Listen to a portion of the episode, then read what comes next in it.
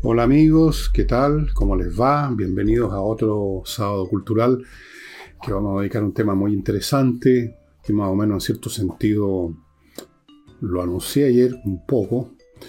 Pero en fin, antes de eso, vamos a nuestros anuncios de inicio que siempre hago.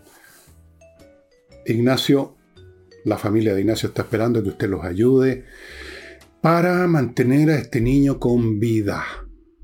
En este momento lo dieron de alta en el hospital, ahora un par de semanas, algo así, está en su casa. Supongo que en este momento está en su casa. En una de esas tuvo que volver porque la enfermedad de él es muy complicada y naturalmente una persona que está enferma se agarra además cuanta peste anda volando por el aire, ha estado temporadas completas en el hospital y es, muy triste, es, para llorar a grito. Vean la foto del niño, que, hay un sitio ahí que está apareciendo a mi derecha, donde ustedes pueden ver fotos, qué sé yo. Eh, un niño precioso, tierno, una criatura, una criatura inocente. Hay que ayudarla a vivir, ¿no es cierto? Así que vayan transfiriendo unos pesitos ahí a la cuenta. Como decían antes, no sean vacas, pongan unos pesos. Segundo, esta noche, quizás tenga tiempo todavía, hoy sábado en la noche, hay función de flamenco en la Casa del Jamón. Ayer me equivoqué, dije que hoy, hoy viernes en la noche, no, viernes en la noche no era, o sí, bueno, ya no sé. Sábado en la noche, de todas maneras, de todas maneras, sábado en la noche, amigos, tienen flamenco en la Casa del Jamón, Tenderín 171, cruzando Agustina, hay un estacionamiento subterráneo súper cómodo, más cómodo todavía si ustedes tienen la precaución de reservar una mesa, quizás queden, no sé, si no quedan mesa pueden ir igual, se instalan en la barra y ahí chupan y comen y pican igual y están encima igual. Van a disfrutar prácticamente lo mismo, ahora en una mesa más cómodo, por eso que es preferible reservar. Eso. Y tercero, ya saben, mis libros que están saliendo. Eh, todos los días sale un buen número de libros. Todos los días se los puedo asegurar y por lo tanto cada día nuevo hay menos disponibles. Recuerden que estamos en una venta de bodega con precios súper especiales.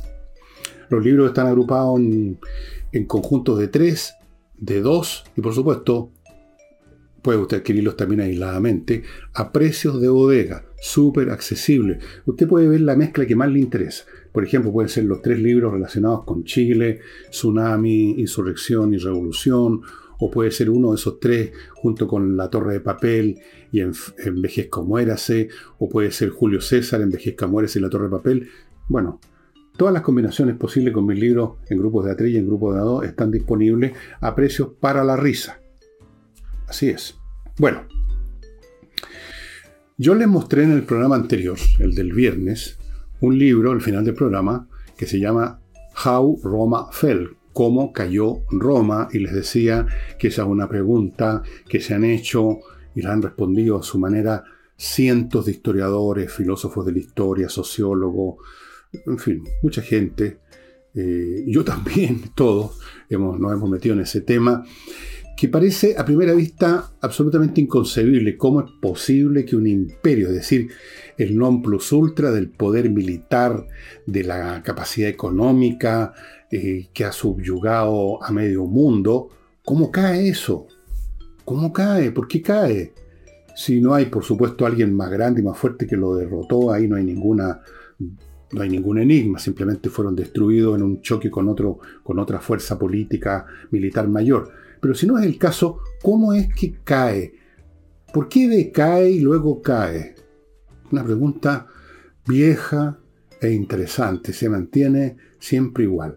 Como interesante. Yo les voy a mostrar en algún momento algunos libros, algunos de los pocos, no pocos, algunos pocos de los muchos que tengo, y esos muchos que tengo no son ni una gota en un océano comparado con todo lo que existe sobre ese particular. Ahora bien,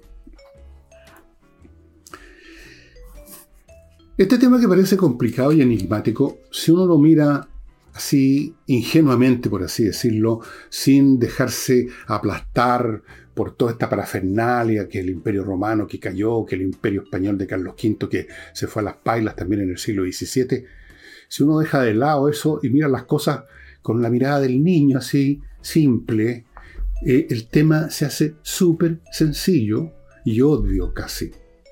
¿Sí? Partamos con una cuestión general que es aplicable a toda entidad existente. O sea, este es un tema óntico u ontológico, podríamos decir. Toda entidad, todo una cosa, un proceso, una sociedad, una estrella, lo que sea, todo existe en la medida que ciertos elementos y condiciones se coordinan entre sí de cierta manera particular que nos permite identificar ese objeto como lo que es. Una mesa, una estrella, un imperio, una superpotencia. Es un montón de elementos que están coordinados y articulados de cierta manera sobre la base de ciertas condiciones. Eso le da su identidad, su identidad en este caso como un imperio.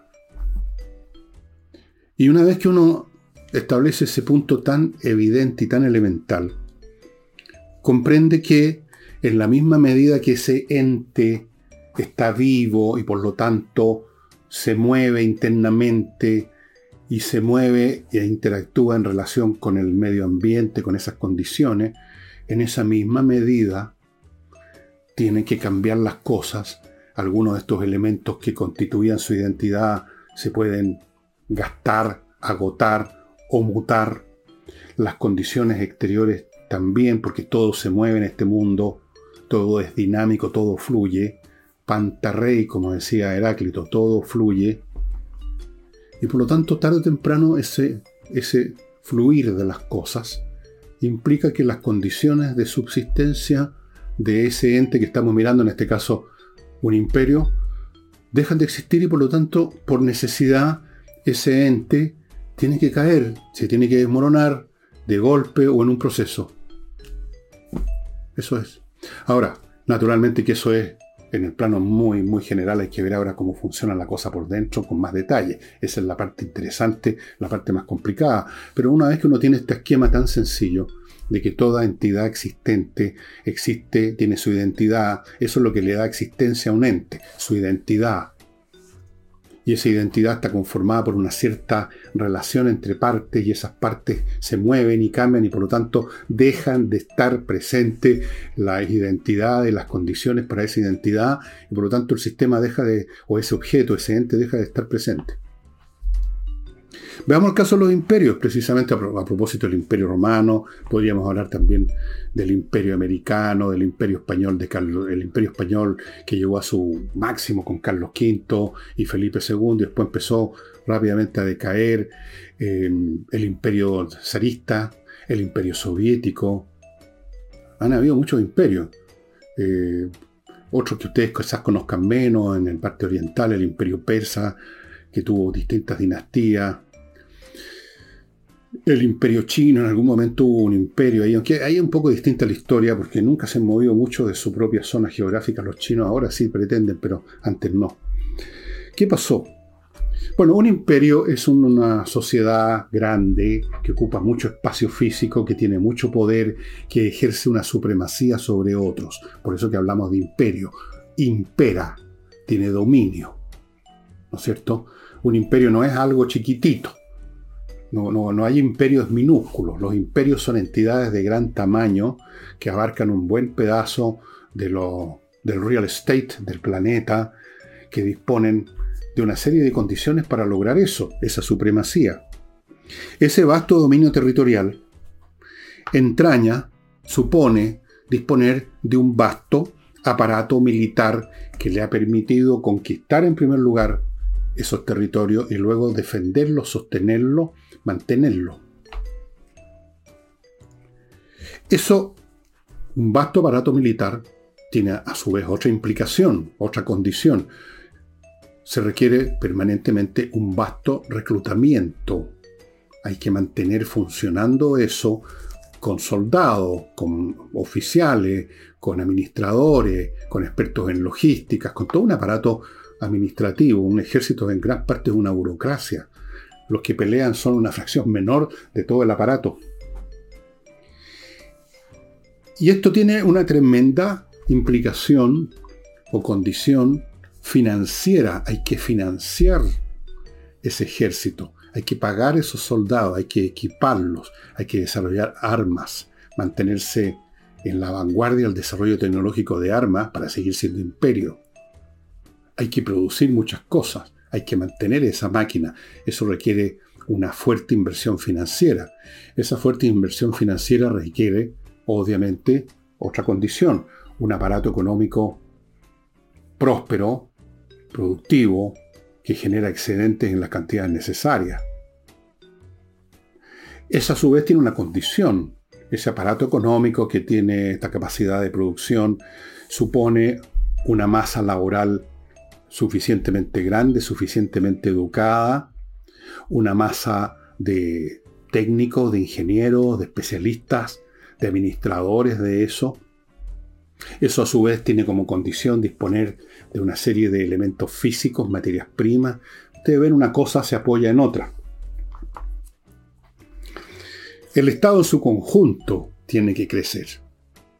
Si ustedes comparan cómo era el Estado del Imperio Romano en sus comienzos y cómo era en su, a finales del siglo III, con las reformas de Diocleciano, es un mundo de diferencia. Eh, no sé si ustedes vieron esa famosa serie Yo Claudio, es bastante vieja, así que uno de repente se olvida que uno es viejo y que mucha gente que ve este programa no ni siquiera sabe que existía una serie que se llamó Yo Claudio en televisión. Debe ser de los años 70, 80, una serie. O sea, tiene ya 40 años. Pero bueno, Claudio fue uno de los primeros emperadores romanos. Primero Augusto, luego Tiberio, luego Calígula, luego Claudio, el cuarto emperador. Todavía no se ha llegado a la mitad del siglo I después de Cristo. El Estado, el imperio, digamos, ¿en qué consistía? Bueno, desde el punto de vista militar, las legiones, con su propio aparato logístico que ya existía desde hacía rato, desde la época de la República, por supuesto habían habido cambios. ¿Y el Estado central en qué consistía? Casi nada. Era el emperador, unos cuantos individuos que eran como sus consejeros que andaban revoloteando por la corte, unos cuantos funcionarios a cargo de escribir órdenes, mandar cartas, porque así eran las comunicaciones, no había otra manera que enviar papeles, o sea, en esa época papiros, o lo que fuera, a los administradores locales de las provincias, los procónsules, etc. Unos cuantos eh, empleados a cargo de ese señor que recibía la documentación y que la enviaba. No eran más de 30, 40, 50 personas de todo el imperio.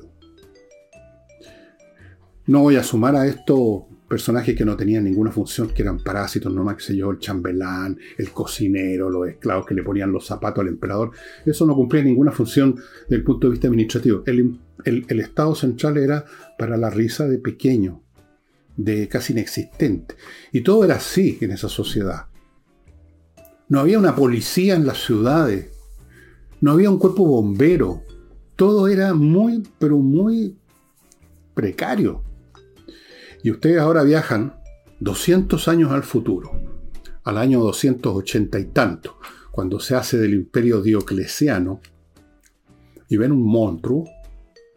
Desde luego el imperio lo dividió administrativamente de una manera muchísimo más complicada. Con, habían cuatro cortes con sus respectivos cortesanos. Había un miríadas de funcionarios que los cobradores de impuestos, que los que vigilaban a los cobradores de impuestos, que los que llevaban hasta que había fábricas de armamento, era todo un aparato administrativo pesadísimo. Pesadísimo. El Estado crece con los imperios y tiene exigencias propias. Personal, a ese personal hay que pagarlo, hay que vestirlo, hay que armarlo, hay que alojarlo, hay que tener comunicaciones que requieren otros burócratas. Había todo un sistema en el Imperio Romano de vías, de postas intermedias en los caminos para que los mensajeros o los oficiales del Estado que llegaban hasta cierto punto pudieran reposar, comer, qué sé yo, y cambiar de cabalgadura, porque no había otra cosa para viajar. Era toda una máquina burocrática tremendamente pesada y muy costosa. Estos son algunos de los elementos no más internos. Veamos ahora elementos externos que también se transforman en la misma medida que existe el imperio. Eso es lo interesante. La misma existencia de un ente genera las condiciones para el cambio y a veces el desvanecimiento, la destrucción de ese ente. Fuerzas internas y su relación con el medio ambiente. Vamos a ver ahora qué pasaba con el medio ambiente. Pero antes, amigos, permitidme tratar mis avisos de día sábado. Con mucho gusto recibo a un nuevo avisador para día domingo los vestidos de una, ¿cómo llamarlo esto? Una casa de moda, no es decir empresa, no suena como propio. Se llama Le Grand Jour, el gran día. Yo, como ustedes habrán dado cuenta, no soy especialista en vestuario precisamente, pero tengo buen gusto. Yo no me preocupo mi ropa, pero me doy cuenta cuando una ropa es elegante, está bien combinada, está bien hecha, se nota. O sea, hay que tener un poquito de gusto. Y la ropa, y ustedes pueden verlo en la imagen que está a mi lado de Le Grand Jour, es lo que ustedes están viendo. Miren esa niña como se ve Patricia. Se ve toda una Patricia, una aristócrata. La elegancia, amigos, es muy importante. Había un español, no me acuerdo quién, un gallo a mano importante, de la, intelectualidad española en los años 30, 40 del siglo pasado, que decía, ¡viva la elegancia! Yo digo lo mismo. Yo no seré elegante, pero viva la elegancia. Le Grand Jour, amigos, pónganse en contacto y vean las ropas elegantes, como debe ser. La ropa debe ser elegante, si no, ¿para qué? Digo yo. Continúo con un auspiciador que ustedes ya conocen, Giso, que se hace cargo, amigos, de la, de la, cobranza, podríamos decir, del reembolso que la ISAPRE le debe por aquella intervención de salud que usted tomó con ellos y por su plan tienen que reembolsarle una cantidad. Y para que usted no haga los trámites, no pierda tiempo yendo para acá, luego para acá, y qué sé yo, y una lata hoy en día, sobre todo salir a las calles no es muy grato, GISO pone un gestor que va a ser siempre el mismo mientras se proceda a esto, no es que todas las veces va a aparecer el mismo gestor. Pero en todo el proceso usted se va a contactar con este gestor y este gestor se va a hacer cargo del reembolso. Amigos, una de las cosas que en esta vida vale la pena es ahorrarse el tiempo, si se puede, para dedicarlo a las cosas que nos interesan más. Giso. Y un viejo auspiciador de nosotros, fiel auspiciador, que nos ha acompañado y espero que nos siga acompañando mucho tiempo más. Ustedes lo conocen. Oxinova. Este polvito que mezclado con un poco de agua, una hora o algo así, más o menos, se convierte en una colonia de bacterias aeróbicas que destruyen completamente aquellas que producen los malos olores que son la causa del mal olor. El mal olor no se produce solo en un pedazo de carne que botó o en un muerto, o no. Los malos olores es, la descomposición. La descomposición significa que el material orgánico, que son moléculas de distintos tipos que están articuladas unas con otras, se descompone, o sea, dejan de estar compuestas en una sola entidad, se separan unas de otras, y algunas de ellas son moléculas gaseosas hediondas y a veces también tóxicas. Estas bacterias destruyen las bacterias que producen esa descomposición y por lo tanto no hay descomposición, por lo tanto, amigos, no hay mal olor. No, señores. Oxinova. Fuera de eso tienen un servicio para edificios, donde ya no, uno no puede arreglarse las cosas, digamos, su propio departamento y hay un problema en todo el edificio. Ellos van a los edificios donde hay problemas en la zona de las cámaras, evacuación de agua servida todo el edificio y lo solucionan. Oxinova. Y Sigamos pues. ¿Qué pasa con la periferia? La periferia, digamos, es ese mundo que está en las fronteras, lo que los romanos llamaban el limes, límite. Allá hasta, hasta donde han empujado a los otros, a los bárbaros, a países más débiles, a países atrasados. Piensen ustedes, por ejemplo, cuando los imperios británicos, francés, el siglo XIX entraron a África y lo mismo, ocupaban territorio y iban empujando, desposeyendo, ahí sí que había desposesión a los nativos. Bueno, eso requería todo lo que hemos dicho antes, todo un aparato militar, estatal, etc. Pero ocurría otra cosa. En el mismo contacto con esa periferia, resulta que esos periféricos, esos bárbaros, esos nativos, se iban haciendo, iban asimilando las tecnologías, iban asimilando la organización de estos europeos, de estos romanos o de los ingleses o los franceses que los estaban empujando. Y llega entonces un momento en que la situación cambia. Ustedes lo habrán visto en un millón de películas, lo habrán leído en el libro, la típica escena de las tropas inglesas, con sus uniformes rojos y sus cascos blancos, con sus rifles de repetición, sus ametralladores y sus cañones, reventando a los pobres nativos armados con, con lanzas y con unos escudos de hechos con cuero de vaca. Supongo que habrán visto algunos de ustedes la película Zulu, las guerras contra los Zulúes en África. Había una desproporción enorme desde el punto de vista tecnológico. No era posible para estos eh, nativos vencer o entraba una cañonera por los ríos del África, una cañonera, o sea, una embarcación a vapor con básicamente ni siquiera con cañón, con ametralladora y tipos armados con rifles de repetición, lo mismo, no había manera de oponerse. Pero ¿qué pasó en el siglo XX cuando estas poblaciones africanas también tenían rifles de repetición y ametralladora? ¿Qué empieza a ocurrir cuando las periferias, precisamente por su contacto con estos imperialistas, se arman mejor, aprenden tecnología, adquieren estas estos armas, porque nunca faltan los mercaderes que le venden armas. Ustedes habrán visto cuántas películas de vaqueros en que los indios americanos aparecen con los Winchester. No los fabricaban ellos, pero habían comerciantes que se los vendían. Empieza a ser distinto empieza a ser distinto. Y ahora, por ejemplo, ponerme en el caso extremo, tenemos a países como Irán, que antes era, estaba al margen de todo desarrollo tecnológico, que ahí rusos o ingleses hacían lo que se les daba la real gana por esta superioridad militar, tecnológica. Pero miren qué pasa ahora. Los iraníes están en condiciones de desarrollar bombas nucleares asimilaron las tecnologías occidentales, se desarrollaron tecnológicamente, tienen universidades, tienen científicos, ingenieros, y tienen misiles y tienen montones de cosas. Le están exportando armas a los rusos su guerra con los ucranianos. Entonces ya no es la misma cosa. Se acabó esa diferencia absoluta. Se emparejó la cancha. A los romanos les pasó lo mismo.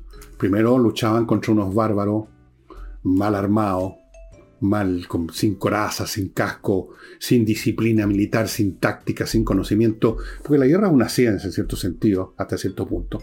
Entonces eran presa fácil de esta máquina organizada y disciplinada que eran las legiones. Pero con el tiempo esos bárbaros fueron aprendiendo. Fueron aprendiendo. Empezaron a adquirir armas de acero. Empezaron a buscar, a, ponerse corazas. Empezaron a organizarse un poco mejor.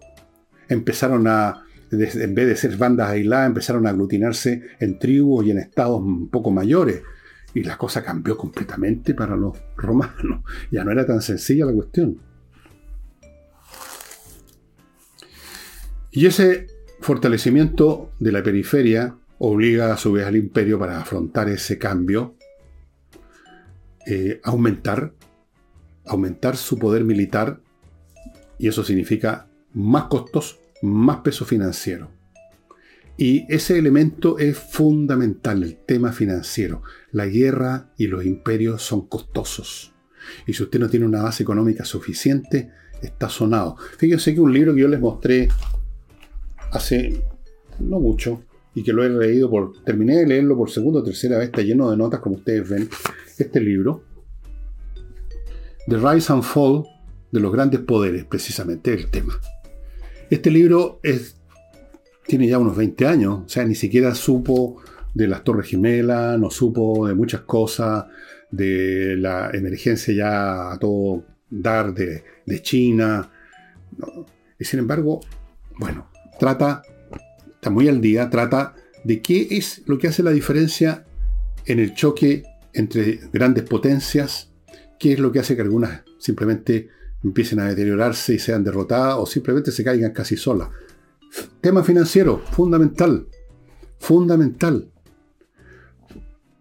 España, por ejemplo, el gran imperio español de Carlos V, abarcaba gran buena parte de Europa, tenía un ejército poderosísimo, le llegaba oro de América, y eso no duró. No duró porque no tenía una base económica, era un país que no tenía un desarrollo industrial, Llegaba al oro y se gastaba de inmediato en los soldados, en las armas, en importar desde los países más desarrollados de Europa. Y simplemente se endeudaron, se endeudaron como otros estados de la monárquicos del periodo, estamos hablando del siglo finales, eh, mediados, de mediados del siglo XVI para adelante. Se endeudaron, entraron en quiebra, no podían pagar. La guerra se financia con dinero. Como dijo, creo que Napoleón, el oro, el nervio de la guerra es el oro. Sin oro, sin recursos, usted no tiene armas, usted no tiene soldados, usted no tiene nada.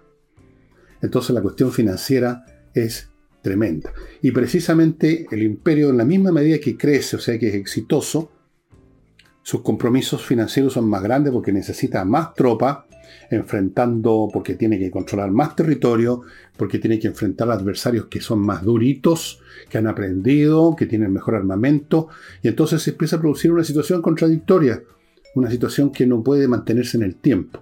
Mientras más crece, menos posibilidades tiene de alimentar ese ente que ha crecido tanto. Pero hay otros factores internos también, porque aquí todo se interconecta, todo interactúa con todo. Hay montones de factores. Yo aquí he tocado uno o dos nada más, un par. ¿Qué pasa, por ejemplo, en el periodo en que todavía no empiezan a emerger las crujideras, cuando el imperio está en su etapa expansiva, triunfante, cuando está ganando por todas partes, derrotando a sus adversarios, empiezan a llegar oro, empieza a llegar la prosperidad, como pasó en el imperio romano. Ello era, era un imperio de expropiación. Llegaba el oro, se robaban las estatuas de las ciudades griegas. Eh, era un saqueo, era un estado de saqueo en cierto sentido el imperio romano. Entonces por un momento hay una enorme prosperidad. Digamos, no para todos, pero para los grupos, sobre todo los grupos importantes, los que hacen la política. ¿Y qué sucedió con eso? Fluyendo más riqueza, por definición hay más posibilidades de corrupción, fluyendo más riqueza, el tema del placer físico, del lujo, se hace más importante porque hay como financiarlo. Porque una vez que uno se deja llevar por el primer lujo, por la primera gran comodidad, es como entrar a un tobogán, ya se quieren más comodidades, se quieren más lujos, aumenta la codicia, el deseo de dinero, y todos esos elementos que están analizados en cierto sentido en un libro que no les voy a mostrar, pero esto lo mostré el otro día, creo, de Pitirim Sorokin, eh, genera una situación en que las clases dirigentes de esa sociedad van cambiando su modo de ser. Ya no están preocupados de ser como era al principio, como los propios romanos decían, en la época de la República, a un general victorioso le bastaba un aplauso. Ahora no, se construyen un palacio con todo lo que han robado, enriquecen a sus soldados que también entran en esa trayectoria de el placer físico, material, sensorial, que da el dinero, que da el botín. Entonces va cambiando la estructura mental de clases completas. El espíritu materialista va reemplazando lo que podríamos llamar los ideales comunales, comunales, o sea, yo combato por Roma, por la patria, por mi antepasado. Después no, yo combato porque me voy a hacer rico. Yo combato porque el, jefe de este ejército del cual yo soy un legionario me va a enriquecer, me va a repartir tierra, me va a hacer participar del botín, me va a dar tres días para saquear una ciudad conquistada. Ya no se trata de Roma, ¿qué es eso? La República Romana. Yo quiero enriquecerme. Se produce un cambio, se produce un relajamiento de esa tensión inicial de una sociedad conquistadora y expansiva. Y quizás es viendo esos elementos que ha inspirado a muchos autores ver esto, los imperios que caen, como un tema de decadencia. y inmediatamente asocian ese concepto de decadencia con una decadencia casi diríamos de bacanales, o sea, tipos que antes eran austeros y sobrios se empiezan a convertir en, en partuceros. No, eso es una visión cinematográfica hollywoodense. No es eso, no se trata de eso. Si partucero ha sido siempre los seres humanos en cualquier sociedad. No es un menor, un, desplazamiento de las catexis psíquicas desde quiero ser bien visto por mis, eh, por mis semejantes, quiero ser aplaudido porque soy un gran guerrero, porque me sacrifico. Esas catexis, esa, esa cosa que interesa al ego, se desplaza a obtener placer físico, a obtener riqueza, y entonces ya uno no está dispuesto a las conductas que estaba dispuesto antes. Para empezar, el sacrificio por un bien superior. Ya no existe otro bien superior sino el bien superior de uno. Entonces cuando se instala eso, se producen una serie de fenómenos. Ya no hay gente que tenga mucho interés en reclutarse en las Fuerzas Armadas, porque por Dios, eso no es precisamente algo que conduzca al lujo, sino que conduce a la tumba. No tengo. ¿Qué es eso de que voy a ir a defender la, madre patria, por así decirlo? ¿Qué madre patria? Si este esta sociedad se ha convertido en una especie de fondo privado, yo también quiero agarrar un pedazo de la torta. Otro tipo de personalidad, y uno lo observa muy bien cuando estudia la historia de Roma, la diferencia que hay entre los personajes que celebraban los propios romanos de la República, los Cincinnato, eh, la Lucrecia, Rómulo, los guerreros que se sacrificaban, y luego aparecen los Pompeyos, los Julio César, llenos de ambiciones personales, y luego aparecen los Sibaritas. Aparecen personas que le sacan el quite a los deberes, que hay que andarlos persiguiendo para que cumplan alguna, algún papel. Ya nadie quiere reclutarse en el ejército, ¿para qué? O simplemente la estructura económica ha cambiado, ya no hay propietarios privados humildes, pero con su propia tierra, que quieran defender su tierra, porque no es su tierra la que está bajo ataque, sino que los están reclutando para ir a atacar las tierras de otro, y además ya no existe ese, ese propietario porque fue desplazado por el latifundio, y ese propietario lleno de energía, atado a la tierra, y a un concepto, digamos, de propiedad, de patria, se ha convertido en un proletario urbano que está esperando que le regalen pan y circo. Y ese tipo no quiere ir a pelear, ese tipo le hace el quite. Ese tipo si llega a enrolarse o si lo reclutan a la fuerza, es un soldado que a la primera sale arrancando. Y entonces empiezan a contratarse mercenarios bárbaros. Y el ejército romano deja de ser lo que usted ve en las películas, unos tipos blanquitos, italianos, con la pollerita roja y los escudos, y se empiezan a convertir en bárbaros, en bárbaros, pagados, mercenarios.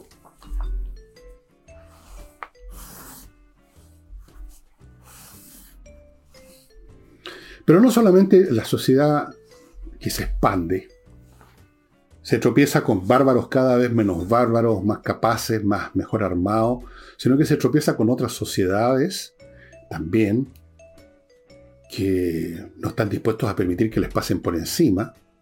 Sociedades que pueden ser además no bárbaras, sino que desarrolladas. A, Roma le pasó eso con los persas, en, varias encarnaciones. Eh, a los romanos les tocó luchar contra los partos, que una dinastía, que en el fondo es una continuación, continuación del imperio persa. Después le tocó con los sasánidas, otra dinastía, pero siempre es lo mismo, más o menos lo parecido. Distintas organizaciones, ejércitos bien armados. Los persas, los sasánidas, los partos no tenían, no eran unos bárbaros patipelados que corrían con espadas de madera y con unos escudos de cuero vaca. Eran soldados armados, acorazados, disciplinados. Era otra cosa. Entonces ustedes ven cómo la expansión de una superpotencia, de un imperio que abarca más y más territorios, genera las condiciones de su propia destrucción. Porque al crecer, crecen sus problemas, crecen sus necesidades financieras, cambia la mentalidad dentro de esa sociedad, hay menos interés por sacrificios colectivos y mucho más interés por beneficios particulares. Se empieza entonces a buscar como subsidio a esta falta de, por así decirlo, temple interior, usar el temple de los bárbaros por contra en reembolso. Y la caída final del Imperio Romano en el lado occidente lo refleja muy bien, porque la caída no fue otra cosa que el hecho que uno de estos jefes bárbaros, de un grupo de soldados bárbaros, por así decirlo, dijo, bueno, ¿hasta cuándo sigo obedeciendo a estos afeminados emperadores romanos de las clases altas, que no son capaces de nada, dirijamos nosotros la cuestión, pues. Si nosotros somos los soldados, ¿por qué luchar para ellos? Luchemos para nosotros. Eso fue el año 476 después de Cristo. Ese general oficial bárbaro se llamaba Odoacro o Odovacar, depende cómo se diga, si, en qué idioma se diga. Y se depuso al último emperador que era un cabro chico, Rómulo Augustulo, o sea, Romo, Rómulo Augustito, Augustulo, pequeñito. Era un niño. Y se acabó en Occidente. En el Imperio Español, el Imperio Español no pudo sostener la maquinaria militar que requería para sostener su propia, la propia construcción que había dirigido con patas en América, en lo que ahora son los Países Bajos, en la propia España, en Italia, en, en lo que ahora es Alemania, estaban en todas partes, tenía que tener ejércitos en todas partes, costaban carísimo, se endeudaron, no tenía una base económica, y finalmente eso no pudo seguir, empezaron otros a derrotarlos, y finalmente España se fue para abajo. El imperio español, bueno, se deterioró. Al primer plano pasó Francia primero, luego empezarían a combatir con los ingleses, y dicho sea de paso, esta especie de guerra mundial durante todo el siglo XVIII entre Francia e Inglaterra, que finalmente terminó con el triunfo de los ingleses, ustedes lo pueden ver justamente en este libro, aquí está muy bien estudiado, otra vez un tema financiero. Simplemente los ingleses financiaron mucho mejor porque eran un país industrialmente más desarrollado, estaban más desarrollados comercialmente, eh, no, no, era tanto industrial, pero estaban más desarrollados en muchos sentidos, tenían un comercio internacional mucho más grande y pudieron financiar mejor que los franceses, que estaban por detrás de los ingleses, no mucho más por detrás, pero por detrás en esa materia, y al final, como decía Napoleón, el oro es el nervio de la guerra. Pero este tema económico son un aspecto, como digo, de una cosa más importante. Las finanzas son fundamentales. Piensen ustedes lo que está pasando con Estados Unidos. Estados Unidos es el caso clásico.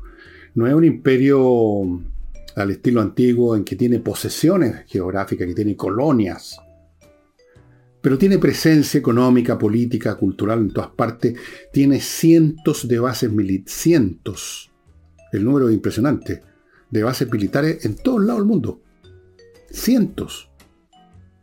Es una máquina militar gigantesca, que tiene un costo gigantesco.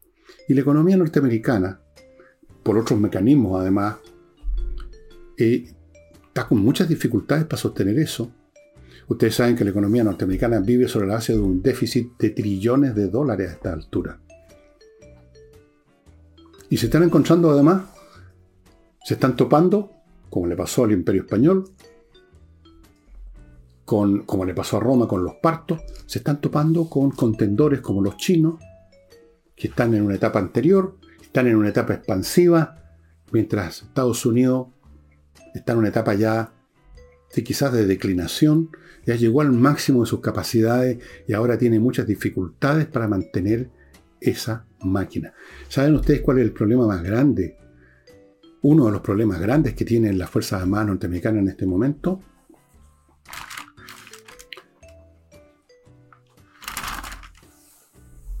el reclutamiento. Ya no encuentran la gente que necesitan cada año. ¿Por qué? Porque los jóvenes norteamericanos que se reclutaban en X cantidad ahora son muchos menos. Cambió la sociedad norteamericana, cambiaron los intereses de los jóvenes, cambió la composición de clase, cambiaron las cambiaron, cambiaron aquellas condiciones que llevaban a muchos jóvenes a presentarse en la oficina de reclutamiento, simplemente. Y si ustedes observan, lo pueden ver hasta en las seriales, la composición étnica de las unidades militares norteamericanas, ustedes van a ver cómo aumenta más y más los hispanos, que eran un grupo que no entraban al ejército americano. Se llenaba con los jóvenes americanos, los WASP, los White Anglo-Saxon Protestant, el blanco norteamericano típico, el chico de, el chico blanco de clase media blanca, o clase un poco quizás media baja, pero blanco, norteamericano típico. Y ahora está, vea usted, la cantidad de gente de color, la cantidad de orientales, pero sobre todo de hispanos. Y aún eso está empezando a escasear. Y luego está el tema financiero. En este momento, las fuerzas navales norteamericanas se han encontrado con que tienen ahora, por primera vez, quizás cuánto, décadas, siglos casi, tienen menos capacidad menos número de embarcaciones de barcos de guerra que los chinos. La Fuerza Aérea Norteamericana es muy grande, es enorme, pero también se está viendo con dificultades. Hay dificultades tecnológicas. Eh, todas las condiciones que sean de Estados Unidos, por ejemplo, en el año 50, el poder militar más grande del mundo, se están debilitando. Siguen siendo, pero ya no es la distancia tan grande. La distancia con China se ha cortado enormemente. Están muy preocupados. Están calculando en qué momento ya van a ser sobrepasados en términos tecnológicos. Quizás lo han sido sobrepasados en algunos elementos tecnológicos como los misiles hipersónicos, por ejemplo. Los chinos aparentemente tienen misiles hipersónicos, un misil que vuela entre 5 o más veces la velocidad del sonido, o sea, a un kilómetro y medio, dos kilómetros por segundo los norteamericanos recién están tratando de desarrollar, se están quedando atrás en algunas tecnologías. Una vez más, el tema del imperio que por crecer se empieza a enfrentar en su frontera, en sus límites, con competidores, con... miren lo que les pasó en, en Oriente, con los afganos.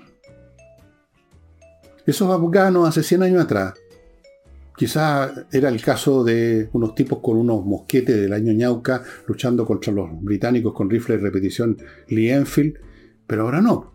¿Con qué se enfrentaban los norteamericanos en Afganistán? Con tipos armados con armas automáticas, lanzacohetes y toda la parafernalia. Era otro cuento.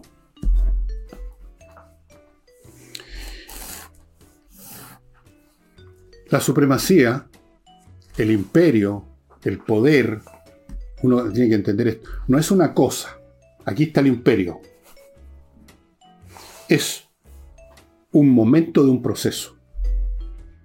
Un momento. Una cosa, cuando uno dice algo, una cosa se refiere a algo que es más o menos estable, como una piedra, no cambia. O sea, cambia, pero mucho más lento. Finalmente se puede desintegrar por acción de los elementos.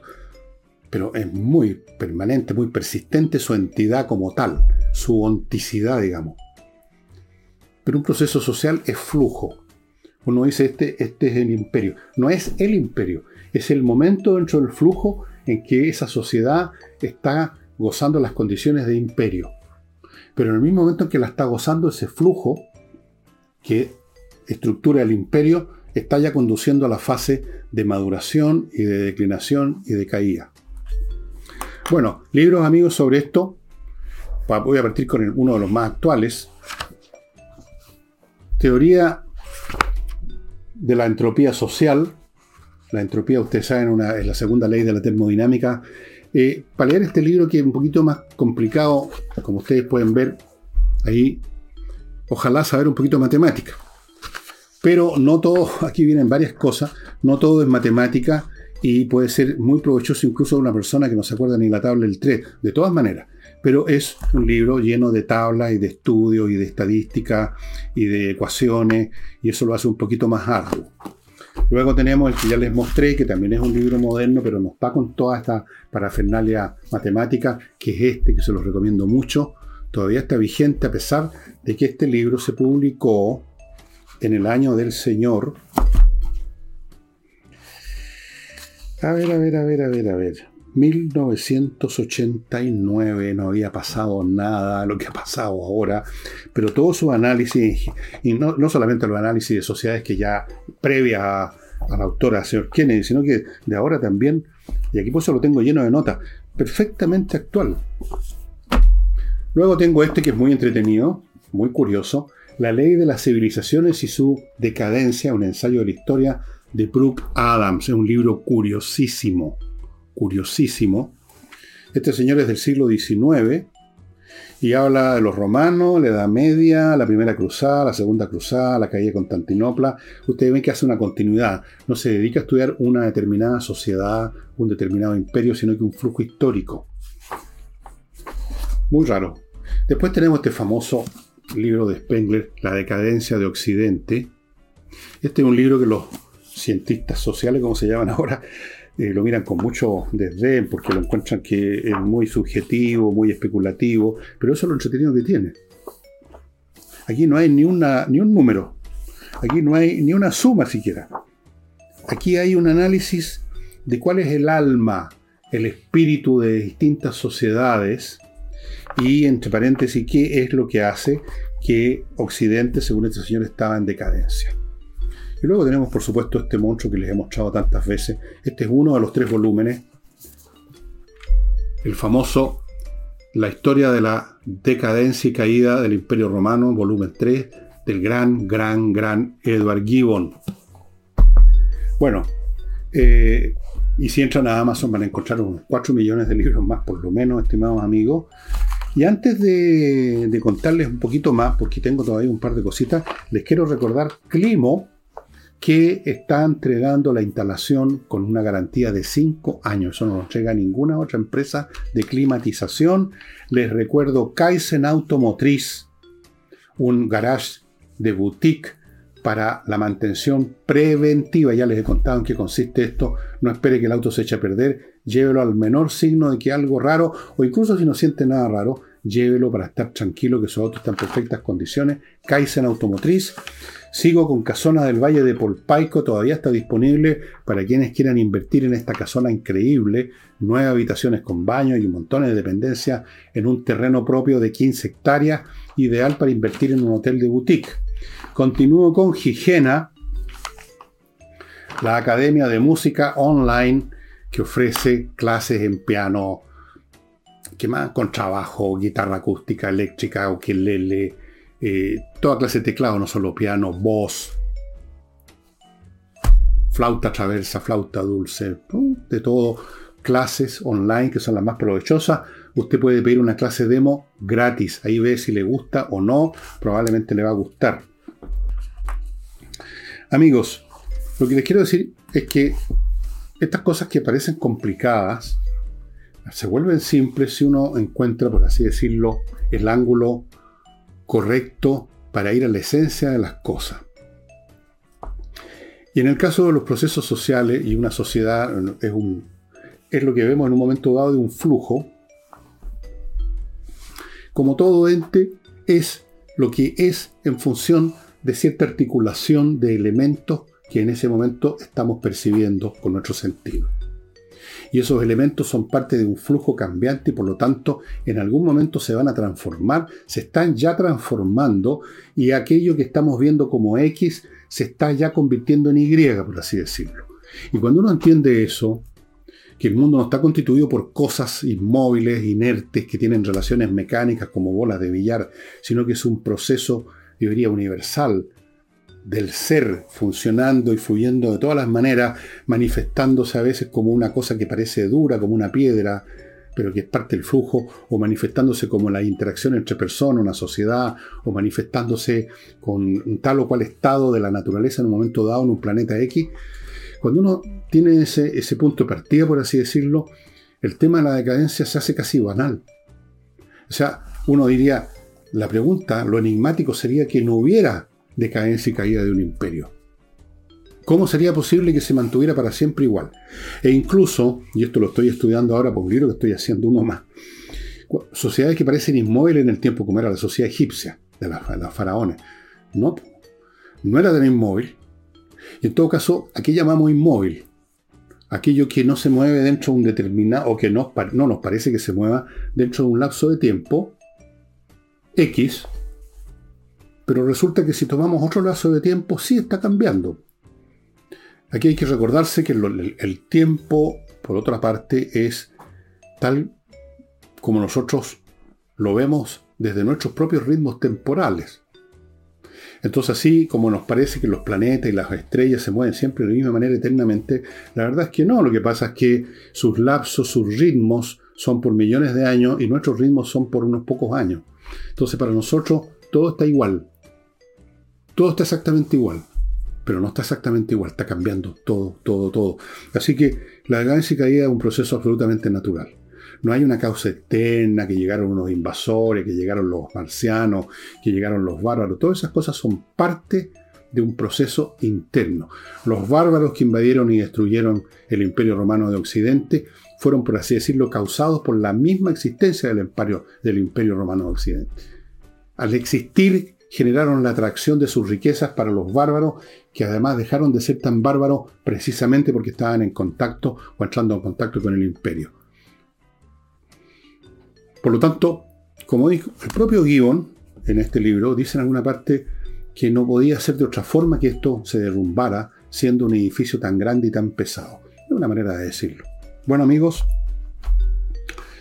espero que el programa les haya gustado. De todos estos libros que están acá, dejando de lado este con mucha matemática, eh, así si quieren por entretenerse además de aprender, bueno, este, búsquenlo. Búsquenlo, total y completamente vigente. Si quieren algo más lírico, sugestivo, desdeñado por los historiadores de hoy en día, que si uno no pone una estadística a la cosecha de trigo, creen que la cuestión no vale nada, la decadencia de Occidente. Y podría también haberles mostrado, pero no se los traje, el estudio de la historia del historiador Arnold Toynbee, que agarra un montón de sociedades y trata de investigar, de civilización, y trata de investigar en qué momento pueden decaer, y ahí sacó su famosa teoría del Challenge and Response. Todas estas distintas visiones, entre paréntesis, incluyendo las de este Social Entropy Theory, tienen muchos elementos comunes y más lo que cambia es la formulación que otra cosa. Porque uno puede formular las cosas de muchas maneras y está viendo lo mismo. Por ejemplo, usted quizás no lo sepa, amigo, pero se lo cuento. Usted que conduce un vehículo sin tener la menor conciencia, cuando maniobra en medio de una masa de vehículos, usted está haciendo cálculos complejísimos de matemáticas sin tener la menor idea. Así, visualmente, intuitivamente.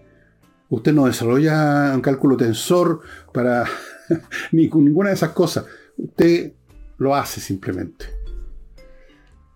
Y aquí pasa, en estas teorías, que algunas de ellas, esa manera intuitiva de verlo, casi lírica, poética o verbal, es lo mismo en otro lenguaje que la teoría de la entropía de este caballero Kenneth Bailey.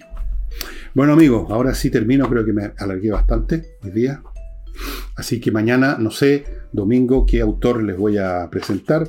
Una vez más buscaré algo, un autor que primero que yo lo conozca lo suficientemente bien y segundo que pueda ser de interés para ustedes. Sería todo por hoy. Nos estamos viendo mañana, espero. Chao.